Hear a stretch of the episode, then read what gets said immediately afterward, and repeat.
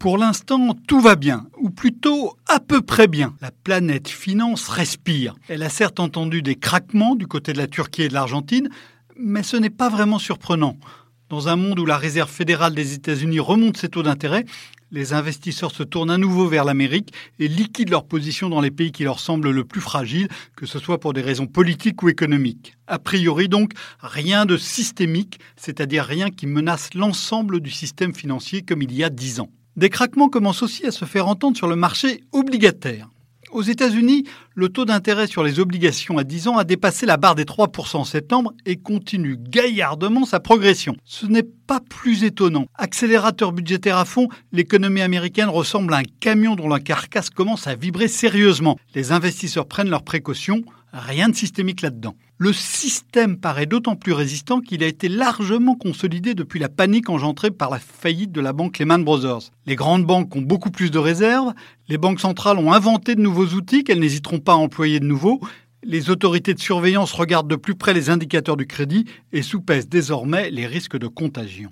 Mais au fond, rien n'est réglé, car personne ne sait comment tournera le système financier quand il reviendra à la normale. C'est-à-dire lorsque les taux d'intérêt retrouveront un niveau plus proche de leur moyenne de long terme, compte tenu de la croissance et de l'inflation. L'éléphant dans la pièce, comme disent les anglo-saxons pour parler du gros truc à ne pas rater, c'est un resserrement soudain et brutal des conditions financières. Cette expression figure à deux reprises dans l'avant-propos du dernier rapport semestriel sur la stabilité financière publié par le FMI. Avec pareil resserrement, l'énorme dette accumulée ces dernières années pourrait devenir insoutenable. Les pays émergents épargnés par les secousses turques et argentines seraient sans doute plongés dans la tourmente. Les prêts consentis avec légèreté ces dernières années risqueraient de ne pas être remboursés et toute la finance partie se réfugier dans l'ombre révélerait peut-être des dangers systémiques méconnus. Or, une décennie extraordinairement accommodante sur le plan monétaire constitue un terreau idéal pour un resserrement financier soudain et brutal. Les tensions de ces derniers mois ne sont peut-être que l'apéritif de la prochaine grande crise.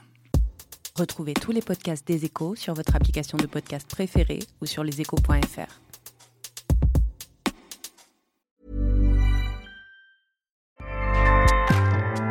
ACAST powers the world's best podcasts. Here's a show that we recommend. This is Roundabout Season 2, and we're back to share more stories from the road and the memories made along the way. We're talking rest stops, if we're stopping to get gas. You will be timed. you will be for sure. Misguided plans. I grew up in the city, so I have like, you know, a healthy fear of real extreme darkness. this was like wilderness. A lot of laughs. Y'all weird, but you, yeah, you, you were different. Like you were real different, bro. I can't really put my finger on it. And so much more. Just goes to show that unexpected things sometimes are the best when it comes to a road trip. Roundabout Season 2, presented by Nissan, is live now with new episodes rolling out every Thursday. Listen and subscribe wherever you get your podcasts.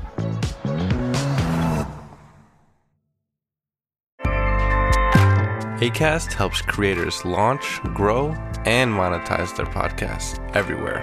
ACAST.com.